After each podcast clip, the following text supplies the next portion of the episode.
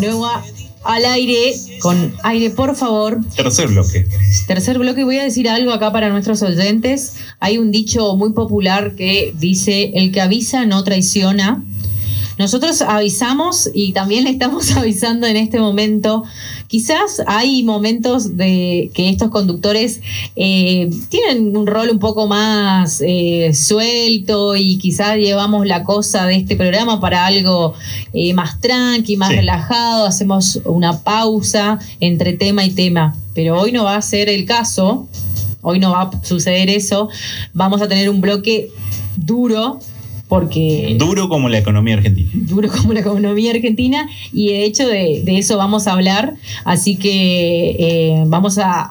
Eso, eh, va, va, a ser fuerte pero necesario. Sí de info concreta, de análisis explayado en relación a qué pasa en nuestra economía argentina. Estoy escuchando las moneditas de fondo de Pink Floyd, así que este, este, es momento de nuestro Google de Economía con el profe Leo Batista. Leo, ¿cómo estás?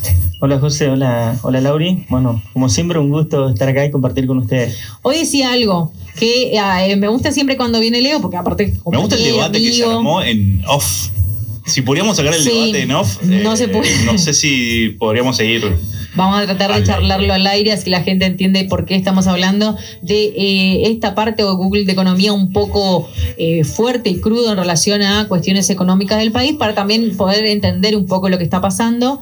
Y decíamos que cada vez que viene Leo también es un poco porque afuera un poquito la cosa está, está ahí rebuscada y necesitamos claridad. Y, bueno, Leo siempre trae buenos aportes para, para entenderlo. Así que arranque nomás, nosotros ya avisamos primero, eh, antes de pasar, porque nosotros habíamos anunciado la cuestión de, los cambios de gabinete, que es ya el final de la cosa, pienso yo, o puede ser el principio de otra cosa que ya podríamos hablar después, pero hay, hay, una situación previa para llegar a la situación actual.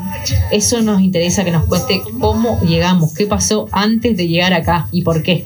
Bien, es una, una, buena pregunta porque generalmente nos quedamos invadidos con la coyuntura, con el problema muy complicado que tiene la Argentina actual, como vimos el problema del dólar, el problema de la inflación, los problemas estructurales de la economía argentina que la padecen y la padecemos eh, el conjunto de los trabajadores, ¿no? que es un tema que es muy interesante trabajar y profundizar respecto a eso. Pero bueno, en base a tu pregunta, Laura, es importante entender cómo llegamos a esta situación y también en términos políticos, ¿no? porque detrás de esto, eh, de este problema económico, hay una cuestión política. ¿no? Y hay distintas eh, variables, distintos factores que llegan, que potenciaron, digamos, y que lleguen a esta decisión. Una de ellas, obviamente, un conjunto de descoordinación y errores propios del gobierno, pero más allá de eso, que ahora podemos profundizar también en, esa, en esos puntos, es ver cómo llega el Frente de Todos a partir del 2019 en adelante, en qué escenario se encuentra, que un poco nos sirve para entender la complejidad de la economía argentina. Claro, porque para entender lo que las políticas que sí o no se están dando en, la, en el momento actual, hay que entender qué tipo de gobierno asume en el 2019 y de qué hablamos en esa asunción o ese frente que toma la correlación de fuerza del Estado en ese momento. Claro, nosotros en programas anteriores habíamos hablado un poco de esta cuestión que el gobierno del Frente de Todos gana la elección en 2019 en un frente en el cual se vuelve a unir aquello que estaba dividido ¿no? del Frente para la Victoria, ¿no? y ahí se suma eh, y se logra articular de nuevo con sectores de, eh, de masa, eh, con Cristina, bueno, y Alberto Fernández como la salida estratégica en ese momento para ganar las elecciones. ¿no? Se arma nuevamente el frente ¿no? con distintos actores, ¿no? sectores eh, de los grupos productivos, eh, sectores del peronismo duro, sectores del movimiento obrero, de las organizaciones sociales, sectores del progresismo, ¿no? del kirchnerismo, el cristinismo, se vuelven a unificar como un frente electoral. Amplio. Amplio, heterogéneo, sí. estratégico para lo que fue la victoria y con un objetivo en común, ¿no? que lleva a que se unifiquen, que es terminar con el gobierno de la Alianza Cambiemos, con un gobierno neoliberal, ¿no? conducido por un bloque financiero, ¿no? un modelo de valorización financiera que se instaló nuevamente en Argentina, al igual que la dictadura del 76, al igual que lo que pasó en la década del 90, volvemos de nuevo con Macri a un modelo eh, financiero neoliberal. ¿no? Y hay un acuerdo, una unidad para ir en contra de ese enemigo principal, ¿no? de esa contradicción principal que era el, bloque financiero, el proyecto neoliberal, ganarle a la Alianza Cambiemos. Ese frente estratégicamente fue armado y lograron ganar la elección. Ahora bien, nosotros ya en ese momento lo debatíamos, eh, estaba claro la unidad electoral, pero no muy claro eh, cómo seguir eh, adelante con un programa económico debido a los distintos intereses que había del interior, la falta de coordinación y la falta de alguna visión estratégica respecto a las políticas económicas, las políticas públicas impulsar. Y que lo vimos después en estos dos años y medio del Frente de Todos, un gobierno con muchas internas, con muchas contradicciones propias de lo que nosotros planteábamos en ese momento, que iba a ser un gobierno de transición, un gobierno que no, no, no pretendíamos un gobierno que venga a hacer la revolución, ¿no? a transformar todos eh, los problemas, sino sabíamos que iba a venir un gobierno de transición, un gobierno que eh, buscaba una figura más moderada, por eso un Alberto Fernández, un, Alberto Fernández, perdón, un moderado, moderado eh, con diálogos, con vínculos con distintos sectores, un poco era la idea ante el escenario complejo que dejó la Alianza Cambiemos. Cito en ese momento eh, el gobierno de transición, me acuerdo que eh, en el 2018, previo ya hablamos al sociólogo Gabriel Merino, que bien lo decía como en esta definición, en estos términos que está nombrando Leo, un gobierno de transición. Y con la idea, quizás las expectativas, no sé si eran súper altas, pero había otro tipo de idea en relación a poder eh, saldar quizás esas diferencias en relación a la, a, la, a la, gran alianza que se arma en este frente heterogéneo, pero que ah, en definitiva eh, se ve bastante desgastado en relación a este último tiempo, ¿no? Y que se, que se notan las internas que, que, están pasando. Claro, desgastado internamente por la descoordinación de, de, del propio gobierno, por algunos errores propios de esta gestión y sumado a el desbarajuste que tuvo que asumir esto. No tenemos que olvidarnos de la, pandemia macrista, ¿no? de lo, cómo encontró la economía el 2019. ¿no? Una economía totalmente endeudada, ¿no? con eh, un desastre económico, con todas las variables macroeconómicas eh, desajustadas, ¿no? con un endeudamiento impresionante en el cual vuelve el Fondo Monetario Internacional a nuestro país con un préstamo de 45 mil millones de dólares. Todo ese escenario complejo que deja ¿no? la marginación social, la desocupación, la pobreza que deja el bloque financiero, asume la alianza y al poco tiempo tenés encima arriba de eso una pandemia, sí. una pandemia con todo lo que implicó y la guerra y el contexto internacional tan complejo. Es decir, una tormenta perfecta. Esa tormenta perfecta sumado al conjunto de errores internos y falta de coordinación de políticas al interior del gobierno generan un combo explosivo que nos lleva un poco a la situación actual, ¿no? Bien lo decías, me, no, no dejo de pensar, igual mucho más en este último tiempo, no creo que sea la única, pero sí una de las grandes razones en cuanto a, endeudamiento, eh, fuga de dólares o quizás escasez también en la, en la economía en relación a nombraste ahí eh, la contracción de deuda con el FMI, histórica también, en cuanto al, al, valor que se tomó de deuda. Claro, ese endeudamiento es un problema, no es endeudamiento. Nosotros, cuando asume Macri en 2015, había una relación de deuda PBI del 40-50%.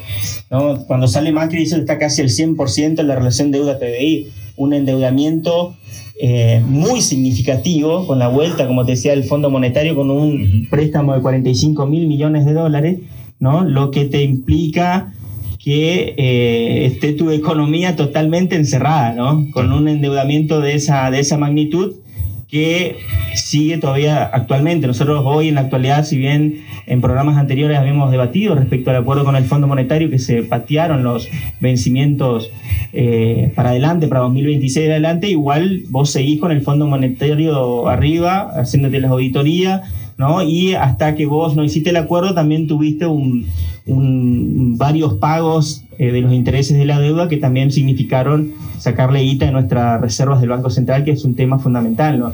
Nosotros hoy, en la actualidad, un problema fundamental es que nuestras reservas están totalmente menguadas, las reservas del Banco Central.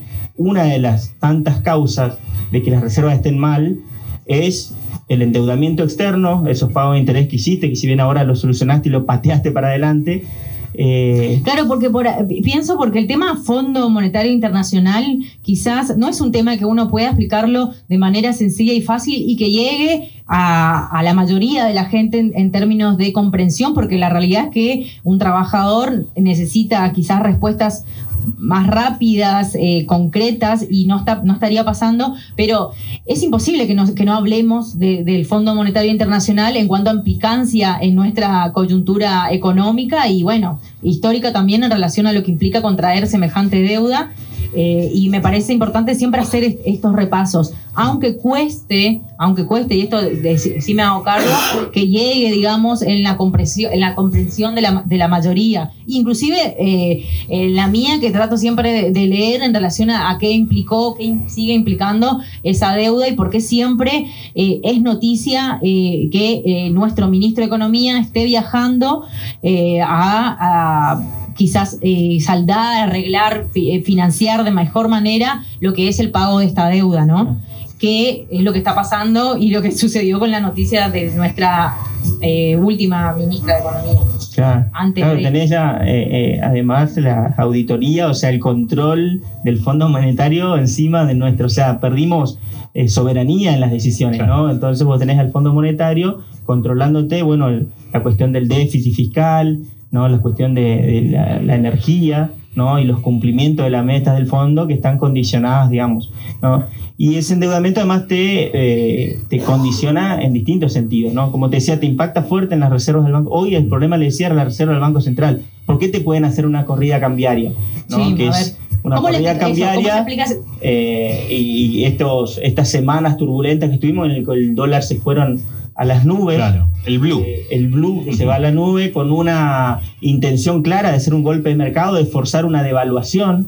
¿sí? Pero ¿por qué te pueden hacer esto estos grupos económicos? ¿no? Porque esto no es algo que nace de eh, el azar o por las voluntades de los mercados en forma azarosa. No, hay una intencionalidad. ¿no? que es poder forzar una devaluación.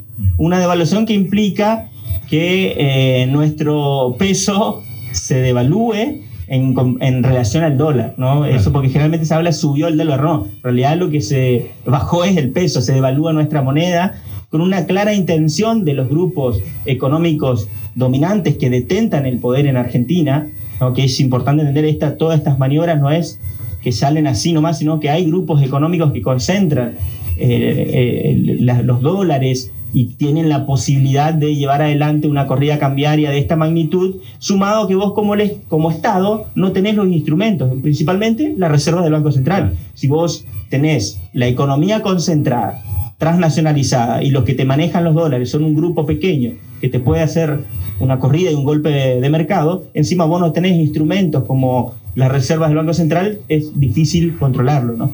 Y esta situación de las reservas nos llega, por lo que te decía, de los intereses que se pagaron la deuda, sumado a que esta actitud, digamos, de negociar que tiene el gobierno con los grupos de poder, de moderar, eh, vos le cediste mucho a estos grupos y fueron los mismos que te hicieron el golpe. Fíjate, para darte un ejemplo, lo que es el Banco Central, pese por eso está eh, muchos decían bueno que Pese era, era uno de los que se iba a ir del gobierno porque fue el que no cuidó la reserva del Banco Central. Pero...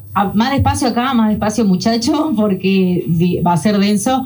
Pese, ¿quién es? Sí, es el, el, presidente del Banco Central, ¿no? que tiene una de sus funciones fundamentales cuidar el valor de nuestra moneda, ¿no? O sea, con estos movimientos de, de, cambios de gabinete se pensó que iba a ser una de las salidas, el porqué de... se hablaba alguno, pero fue uno de los que quedó.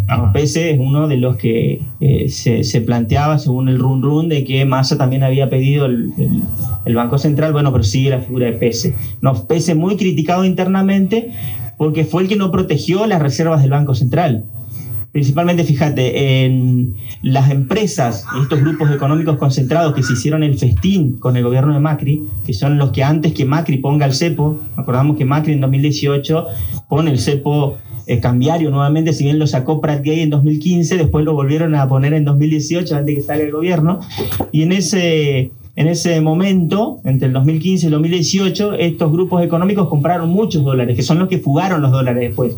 Esos mismos jugadores que compraron sumas millonarias de dólares y la fugaron, son los que después el, el gobierno nacional, a través de la figura de Pese, le permitió y le vendió dólares al dólar oficial a esas empresas para que paguen sus deudas en el extranjero, sus deudas externas. O sea, le, le, cede a esas empresas que se habían ultra dolarizados y le das dólares de tu reserva del Banco Central al dólar oficial. ¿no?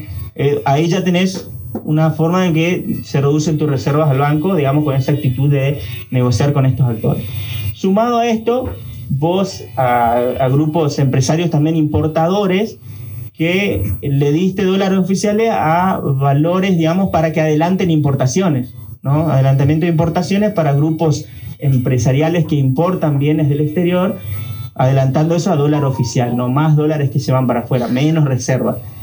Sumado a eso tenés el Poder Judicial, que juega también para grupos empresarios eh, importadores, en el que se le tenían prohibido la compra de dólares y sí a través de eh, el Poder Judicial, ¿no? con distintas medidas, tuvieron que liberar más dólares para esos grupos empresarios. es lo que Cristina salió a decir, bueno, el Poder Judicial y estos grupos empresarios, entonces ahí vos tenés, ahí cierro la idea, tenés fuga de dólares, ¿no? de nuevo de tu reserva del Banco Central. A eso le sumás a todo ese combo le sumás a que en invierno necesitas más dólares para comprar eh, energía, gas principalmente afuera, mucho dinero en dólares que se van en las importaciones de gas. Entonces vos tenés un superávit comercial, teníamos de, en los últimos años de algo de 30 mil millones de dólares, que tenían que nutrir la reserva del Banco Central, no se cuidó la reserva y se, se fugó esa guita de la reserva en todo esto que te estoy diciendo y en otras cuestiones, pero principalmente en esto. Entonces vos no protegiste, digamos, la reserva del Banco Central, le dejaste menguada y esto te da una debilidad macroeconómica y te permite que estos actores puedan hacerte estos golpes de mercado, estas corridas cambiarias y vos no tenés un instrumento fundamental para hacerle frente. Sumado obviamente a que no tenés los resortes de la economía en tus manos, como el comercio exterior, eh, que es la fuente principal de divisas del país, que está concentrado en cuatro o cinco empresas que son transnacionales que te manejan los dólares. Y todo ese grupo eh, agroexportador que tiene la capacidad de decirte, bueno, me guardo, no liquido las divisas, ¿no? sabiendo que vos necesitas de las divisas porque tenés tus reservas eh, en, en, el horno, saben que vos eh, necesitas eso, te retienen, no te liquidan ¿no? en las silo bolsas, esperando a que vaya hacia una devaluación, para que vos devalúes la moneda. Así cuando liquidan pueden tener eh, más ganancias por la devaluación. Obviamente que con esa devaluación que quieren estos sectores, salen beneficiados el 2% de la población y el 98% del resto sale perjudicado, porque sabemos que una devaluación implica una destrucción de nuestros salarios, ¿no? Y obviamente eso se vuelca a precios, a más inflación, ¿sí? por la propia puja distributiva, ¿no? la expresión como puja distributiva, sumado con una devaluación te encarece incluso más los bienes importados. Entonces tenés todo ese combo y ese escenario tan complejo y estos actores del mercado pujando por esa devaluación que el gobierno buscó distintos instrumentos que podemos entrar para no llevar a esa devaluación. Además, también quiero saber, porque ahora como que se calmó un cachito la cosa, pero vamos a un corte Vamos un corte un ratito, escuchamos una canción de los piojos y después volvemos con, más preguntas para el profesor Leo Claro, nos quedan muchas preguntas ahí en relación a que abrió nuevos tópicos para repreguntar, así que pero hay que hacer una pausa para no cansarles. Ustedes que están del otro lado, sigan conectados porque seguimos hablando sobre un poco más de, economía del país. Bueno. Mira, ya le habíamos dicho que iba a ser intensa la jornada de hoy en relación a, a ponernos a analizar el contexto de la coyuntura actual y nos quedamos en esto que hablamos con Leo antes de este bloque sobre eh, lo que es eh, la, renovación del gabinete de lo que fue la semana pasada en relación a la presentación de Massa como un superministro eh, y con una gran aceptación de del mercado. La pregunta es que, necesitamos, digamos, desentrañar. ¿Quién es el mercado? ¿Qué es el mercado? ¿Por qué, por qué acepta o no acepta? es una, una, buena peli, una buena pregunta. Porque generalmente. También es una buena película. Es una buena película. Es una, buena pregunta porque generalmente escuchamos hablar mucho del mercado. Eh, del mercado esto, que el mercado lo aceptó, que el mercado lo otro, y, parece que el mercado es una entelequia, ¿no? Algo abstracto, ¿no? El mercado eh, tiene nombre y apellido, tiene actores concretos, ¿no? eh, sobre todo en una economía como la Argentina, porque generalmente en microeconomía, cuando hablamos del mercado, conceptualmente hablamos de ese espacio físico, virtual, donde se encuentran oferentes y demandantes, se intercambian bienes y servicios a un determinado precio, el mercado. Cuando hablamos de los mercados, ¿no? y que eh, eh, estamos hablando de los mercados financieros, los mercados de capitales y los mercados que detentan el poder de la economía, el poder real, no tanto el mercado internacional, no los jugadores del mercado internacional como ser los grandes fondos de inversión, ¿no? que invierten sus dólares especulando y que tienen un, gran nivel de influencia en las economías de todo el mundo. Por ejemplo, un BlackRock, ¿no? que eh, conocemos muy bien en Argentina, y también eh, localmente e internamente existen mercados que concentran y manejan el poder real mercados desde los grupos empresarios locales, ¿no? En la, Asociación Empresarial Argentina, los Mañetos, los eh, Funes, de Rioja, ¿no? los de Ledesma, Pérez Compán, estos grupos económicos concentrados que manejan el poder empresarial ¿no? y aquellos jugadores fuertes que concentran la fuente principal de divisa del país, que es nuestro comercio exterior, que como decía anteriormente está concentrado justamente en, estos días salió una nota muy interesante en página 12 que decía, bueno, las ocho principales eh, agroexportadores que concentran casi el 90% de todo lo que es las exportaciones en Argentina, ¿no? el, famoso ABCD, ¿no? ABM, Cargill, IBM, ¿no? que son los que manejan, y Dreyfus, eh, todo, manejan todo el comercio exterior. Son empresas que concentran todos los dólares y además son eh, los que tienen el poder de fuego para hacerte todos estos movimientos de los dólares que estamos viendo. ¿no? Esos son los mercados, ¿no? los mercados real. Todo el sistema financiero bancario, ¿no? que generalmente no se habla, ¿no? El mercado es eso, es esos actores también concentrados, internacionalizados que manejan los bancos en Argentina y que te pueden influir en el dólar, ¿no? El propio dólar blue, que es ese dólar paralelo que tanto se habla, ¿no?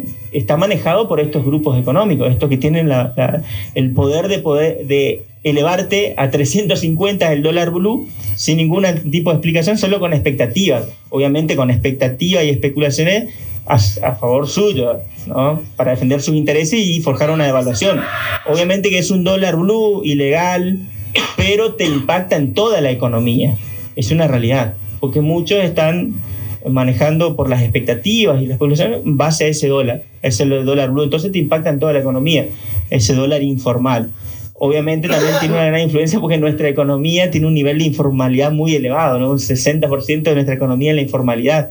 Entonces vos tenés todo estas, este conjunto de cuestiones que te impactan en estas, estas movidas, ¿no? Y principalmente el mercado es ese jugador, ¿no? Ese es el poder económico real y que tiene esa capacidad de influir y de llevar adelante una, una, una movida como la que estamos viendo, ¿no?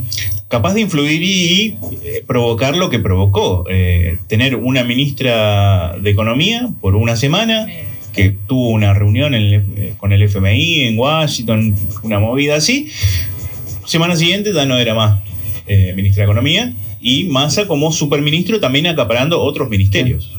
Claro, ese caso es interesante. Fíjate lo que pasó con el Banco Interamericano de Desarrollo, que había un acuerdo de 500 millones de dólares para Argentina eh, y no, no, le, no le liberaron el dinero a la Bataki sin ningún tipo de razón. Y ahora con Macris, el, eh, perdón, con Massa, hay, una, hay una, una, aceptación y por lo que vemos va a haber una, van a liberar el dinero, que eso va a venir bien para, para el país en el sentido de que puede fortificar nuestras reservas del Banco Central. Pero vemos como, fíjate, la, la Batakis eh, que si bien viene del peronismo bonaerense, no era del agrado del mercado, pero vino con una postura de seguir los lineamientos del Fondo Monetario, una mirada un poco más eh, ortodoxa también de, de, controlar el déficit, toda una postura ortodoxa, pero de todas formas no le dieron cabida, ¿no? Hicieron, muchos plantean que hubo un golpe de mando al interior del propio gobierno forjado por estos actores del mercado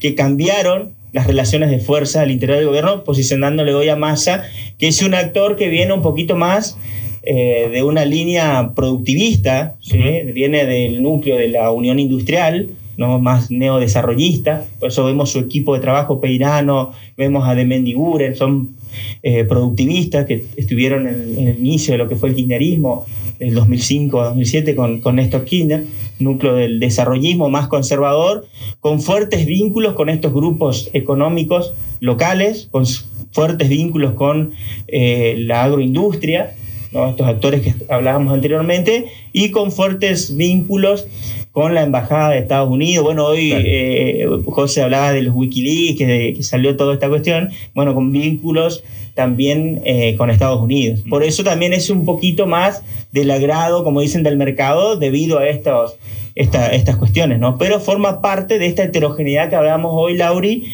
de lo que es el frente de todos, ¿no? Una heterogeneidad de actores, ¿no? Y hay que buscar ahí entre esta unidad estratégica eh, cuál es el punto. Bueno, Cristina es un poco un punto de equilibrio entre esas, esas cuestiones. Eh, pero vemos que no es tan lineal y la complejidad de analizar el, el, frente de todos políticamente y las medidas económicas acá en adelante. ¿no? Lo que más así, no, no, vamos a esperar que venga una revolución ahora productiva, ni una revolución en términos nacionales y populares, obviamente, pero sí te da la garantía de esta estabilidad, ¿no? O sea, es, eh, frenó la corrida cambiaria, ¿sí? al menos hay una tregua del mercado. Hasta ahora vamos a ver el miércoles, eh, se van a anunciar un conjunto de medidas, en donde se presenta, digamos, donde asume masa y se va a anunciar un conjunto de medidas eh, centralizadas, muchos dicen, en esta cuestión de, como el problema son los dólares, de buscar incentivar las exportaciones, obtener muchos dólares de todos lados. Hay que nutrir la reserva del Banco Central y Massa un poco va a ir para, para ese lado seguramente, para controlar la cuestión, bajar la brecha, que ya vemos que bajó bastante el dólar en comparación a los tres días anteriores, más de 50 pesos. ¿Podría bajar más?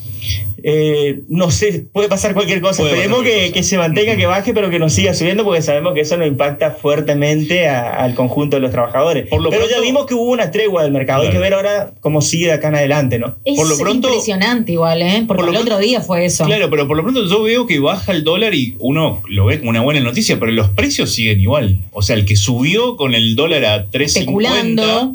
Especulando, el precio lo dejó ahí, listo. No, siempre se habla cuando sube el dólar, no cuando mi azúcar no lo voy a bajar al precio que estaba hace un mes atrás. Claro. Ese, ese, tema hablamos mucho en el programa anterior, el tema de la inflación y bueno, la, la, inflación cambiaria como una de las cuestiones fundamentales. Nosotros te invitamos a este programa inaugurando como tema la inflación, así que imagínate si ya no venimos hablando hace más de, de o casi un año sobre lo que es la inflación como uno de los problemas que preocupa y que se siente y ocupa a la gente a diario, por eso también tratar de entender un poco lo que pasa, el cómo y quiénes representa. Por ejemplo, ahí recién nos contabas un poco la figura de masa Claro, muchos hablan de que puede tomar, hay tres caminos. Bueno, eh, dijimos los grupos económicos y estos grupos de poder están forjando una devaluación. Quieren una devaluación, de hecho, si bien te devaluaron sin devaluar ya, pero quieren una devaluación del, dólar oficial, ¿no? Porque con la devaluación, como te decía anteriormente, obtienen ganancia de este 2% de la población que detenta el poder económico. ¿no? El 98% salimos perjudicados una devaluación.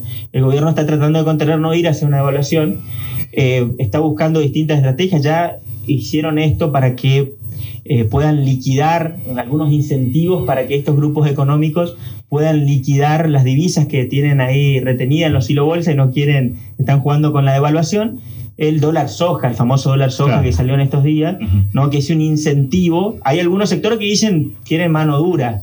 No, mano dura con el bueno, hay que ver si te dan la correlación de fuerza para eso. Están buscando una forma de incentivar a que puedan liquidar las divisas. Uno de esos es el dólar soja que le permite vender a un dólar más elevado, cerca del, dólar, eh, el dólar MID o el dólar contado con liqui, que es un, está en 240 o 150 horas. Entonces eso le incentiva un poquito más a estos sectores que para que liquiden sus, sus divisas, ¿no? que es lo que está necesitando el gobierno ahora para poder hacerse de los dólares por la, la restricción externa. ¿no? Eso es el algunos plantean que ese es el camino. Otros dicen que puede haber un desdoblamiento cambiario. Nosotros tenemos más de 10 dólares en Argentina, más, más de 10, bueno, hay varios dólares. ¿Es, un, ¿Es un fenómeno del país, Argentina? Y Argentina tiene sus complicidades con, eso. Por eso. Después podemos hablar un poco de la. Eso iba a decir, ¿cuál es la relación con el dólar? Pero algunos plantean de eh, hacer una, un, doblamiento cambiario, ¿no? Eh, un dólar comercial para todas las operaciones, digamos, comerciales y un dólar financiero para todo lo que es la compra de dólar, que es el dólar ahorro ahora, que es el dólar turista, además, o sea, como otra salida. Y otro es decir, bueno, regularizar las variables macroeconómicas, buscar la mejor forma de equilibrar esto, de buscar incentivar la liquidación de estos dólares, nutrir la reserva del Banco Central y frenar un poco y dar cierta estabilidad macroeconómica. Si se estabiliza la macroeconomía, ¿no? va a, tomar un poco de respiro ¿no? para lo que viene. ¿no? Sí, hablando de estabilización, en que siempre hay mucho enojo porque la pregunta va en esto si cuando salen los números de, manera por mes, ¿es real el crecimiento de, Argentina y por qué no se siente? Ah, ese es otro tema, fíjate vos ves los datos económicos ¿no? de las distintas variables macroeconómicas y vos tenés mejoras significativas, por ejemplo, en el crecimiento económico, ¿no? el, PBI. Nosotros tuvimos en 2021 un aumento del PBI del 10%, un crecimiento económico significativo. Tenés una disminución de la desocupación. Bueno, hoy con unos compañeros ahí veíamos los datos de lo que fue el turismo ahora de invierno, que movilizó una gran cantidad de dólares, un movimiento importantísimo en la economía, un crecimiento del 10% del turismo interno en comparación a, los niveles de prepandemia.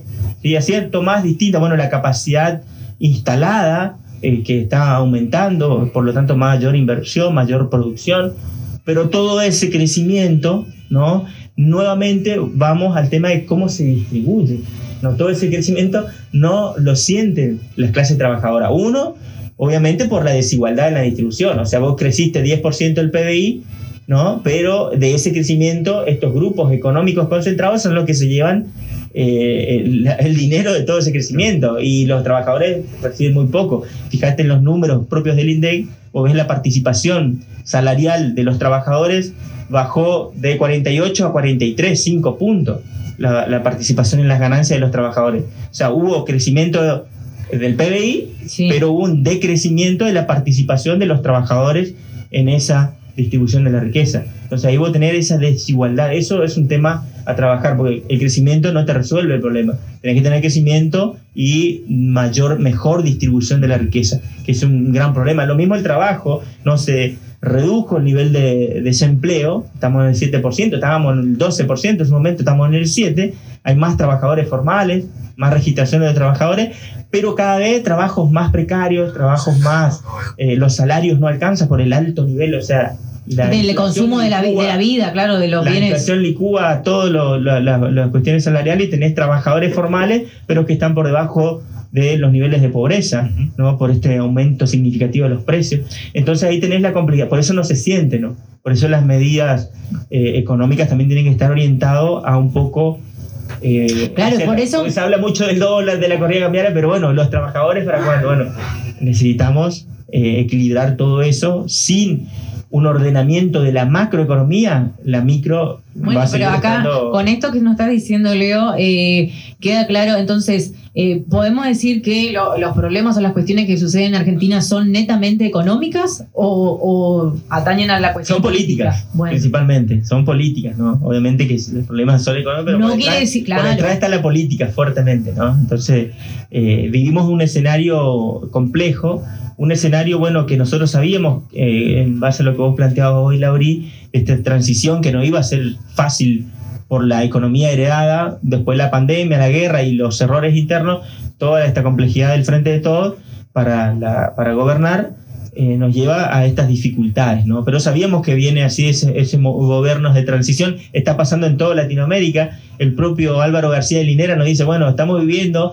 un proceso de nuevas olas nacionales y populares, nuevas olas progresistas o populistas, como le gustan decir a, la derecha, en toda Latinoamérica, una segunda ola, pero esta ola, a diferencia de la primera, eh, la primera ola, eh, se diferencia por tener líderes y gobiernos más de transición, más de moderados, no tan carismáticos, no tan eh, profundizadores o revolucionarios como lo tuvimos en su momento con Lula, con Kirchner, con Evo Morales, con Chávez, ¿no? con Correa, ¿no? con medidas mucho más profundas. Ahora venimos con Alberto Fernández, más moderador, un Arce en Bolivia, eh, más moderado, digamos, venimos con un proceso distinto. Salvo Chile, eh, Colombia, ahora que están teniendo su primera ola nacional popular, con Boris y, Petro, eh, el resto sigue con una forma de nacionalismo popular de segunda ola, pero más moderado, más de transición. O sea, no, no nos pasa solo a nosotros. la desventaja que tenemos nosotros, vuelvo a repetir, es nuestra macroeconomía ¿no? y nuestra reserva. Fíjate lo que pasa. Vos ves la economía de Bolivia, ¿no? que no tiene estos, tiene niveles muy bajos de inflación, no tiene estas corridas cambiarias más, pero Bolivia vos ves las reservas de Banco Central y tienen una, una espalda significativa. Lo mismo eh, lo que pasa con Brasil. Nosotros tenemos el problema histórico del problema de la restricción externa del dólar. Está potente el día de hoy y los conceptos de Leo y, la verdad que, agradecemos mucho cómo está eh, desentrañando la cuestión. Cada vez se suma alguna cuestión nueva a trabajar. Me interesa muchísimo estudiar, mirar en términos de, números en la cuestión de la distribución de la riqueza, un término eh, muy clave para también comprender por qué eh, fastidia quizás cuando los números dicen que hay un crecimiento económico y también eh, algunas cuestiones en, la cuestión salarial pero que no se siente y claramente no está traducida a la mayoría de la, clase trabajadora y que, en realidad afecta más eh, en gran medida. Eh, vos hablaste en este programa en eh, anteriores cuestiones en relación a cómo viene siendo el conflicto bélico entre Rusia y Ucrania y cuáles son las cuestiones que afectan a, la pandemia de, de, esta guerra. Algo nos explicaste, pero eh, hablemos un poco de estas restricciones y escasez en relación a, qué, a qué trajo este conflicto. ¿La restricción del dólar? Sí. Bueno, ese es un problema. Bueno, el conflicto, como hablábamos en programas anteriores, eh, nosotros vivimos un mundo bastante complejo. También no es un problema solo en Argentina, estas complejidades económicas. Vemos la, el problema de la inflación a nivel mundial está sucediendo debido a, la guerra de Ucrania, al problema con los alimentos, si bien ahora se destrabó ya esto de los alimentos en Ucrania, pero eh, toda este, esta complejidad de este mundo multipolar y de la guerra en Ucrania llevó a que se encarezca mucho eh, la energía, el gas y principalmente los alimentos. ¿no? Y yendo a lo que vos preguntabas de la restricción externa y los problemas del dólar, es que es, son los problemas estructurales, no es algo de ahora. Eh, nosotros tenemos Fíjate que Marcelo Diaman, un economista argentino en la década del 70, explicaba con mucha claridad, desde el estructuralismo latinoamericano, este problema de la restricción externa. Que nosotros tenemos nuestra, nuestra estructura productiva argentina es desequilibrada. Y ese es el problema central para entender por qué siempre llegamos a estos cuellos de botella y a estos problemas de restricción externa, que es, falta de dólar. ¿no? Marcelo Diamant decía, bueno, tenemos una estructura productiva desintegrada. ¿Qué quiere decir eso? Tenemos eh, una, un mercado de exportación ¿no? y un mercado de importación. No, tenemos el campo, ¿no? el modelo agroexportador, que es el que vende nuestros productos primarios y cada vez más primarios al exterior y recibe dólares. ¿no? Por lo tanto, es nuestra fuente principal de dólares. ¿no? Es la creadora de dólares en nuestra economía, es el campo. Eh, con las exportaciones. Y por el otro lado tenés el sector industrial, ¿no? la industria eh, nacional argentina, ¿no? un sector industrial que no produce dólares, que no genera dólares, pero que demanda muchos dólares, por nuestra propia estructura industrial eh, desintegrada y de baja complejidad, que a medida que hay crecimiento económico, que a medida que aumenta el consumo, a medida que hay mejoras de la economía, como lo que hablábamos anterior, este sector industrial demanda cada vez más insumos para la producción y más bienes de capital. Al demandar más insumos y más bienes de capital, ¿qué necesitas? Importás Importar. los insumos y los bienes de capital de afuera. Para importar de afuera, ¿qué necesitas? Dólares. ¿no? ¿De dónde, como el, sector industrial no genera los dólares, ¿de dónde vienen los dólares? Del, del, del campo, de las exportaciones. ¿No? Y eso tiene una limitación porque el campo es, es relativo como la cantidad de dólares según el contexto internacional, según el nivel de producción limitado. Bueno, llega un momento en que no te alcanzan los dólares para abastecer todo ese crecimiento económico y ese nivel de importación. Y entonces entras en el cuello de botella de la falta de dólares ¿no? y la restricción externa. ¿Cómo se soluciona eso? Los modelos, famosos modelos de stop and go, ¿no? Vos tenés crecimiento, un parate y, decrecimiento. Como un péndulo. Claro, entonces vos entras en la restricción externa, devaluación, ¿no? Esa devaluación te lleva a pérdida del poder adquisitivo, inflación, baja de salario, decrecimiento, decreces de nuevo hasta que lográs un punto de equilibrio, empezás a crecer de nuevo y vuelve ¿no? al cuello de botella. Entonces, ¿cómo solucionamos eso? Bueno, hay que resolver este problema de restricción externa.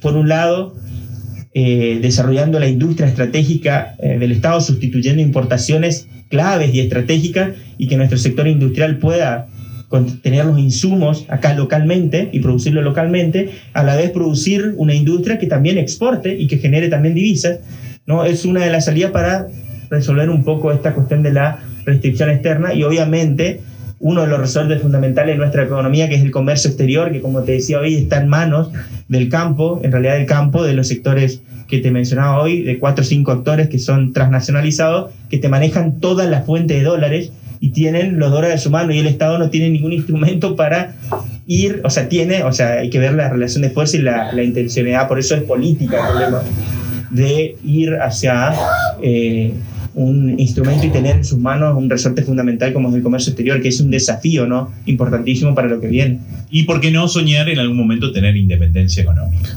Bueno, para lograr esa independencia, una de las cosas es eh, democratizar la economía, democratizar el comercio exterior, cambiar el sistema financiero, que sigue estando el sistema financiero y la ley de entidades financieras de, de la dictadura militar, una nueva reforma tributaria, ¿no? un desarrollo industrial estratégico y la generación de, divisas propias para nuestro país eh, que nos permita salir de esta restricción externa, problemas propios de esta economía bimonetaria que tenemos en Argentina. ¿no?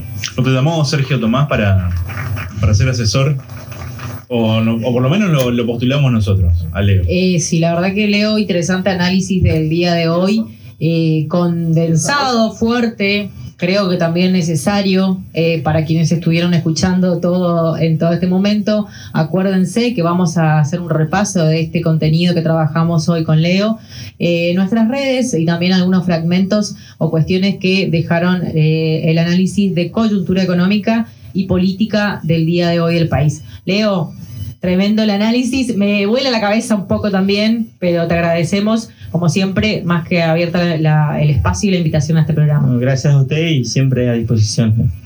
Bueno, cerramos. Tremendo, tremendo fue la, este primer programa de agosto de, aire, por favor. Eh, bueno, nos reímos. Eh, no, no vamos a hablar de eso, o sí.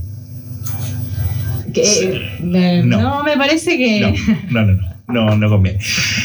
no conviene. Dice Angelito que ya está, que le trasladamos en la tarde de hoy. Gracias por el aguante de todos los lunes. A Santi, a Mariana, a Josefina Belén, la cumpleañera. La cumpleañera. Eh, a Tamara Godoy. Y nosotros aquí, Lauri, José, nos despedimos para. Abrazo grande a todos. Dale. chau. chau.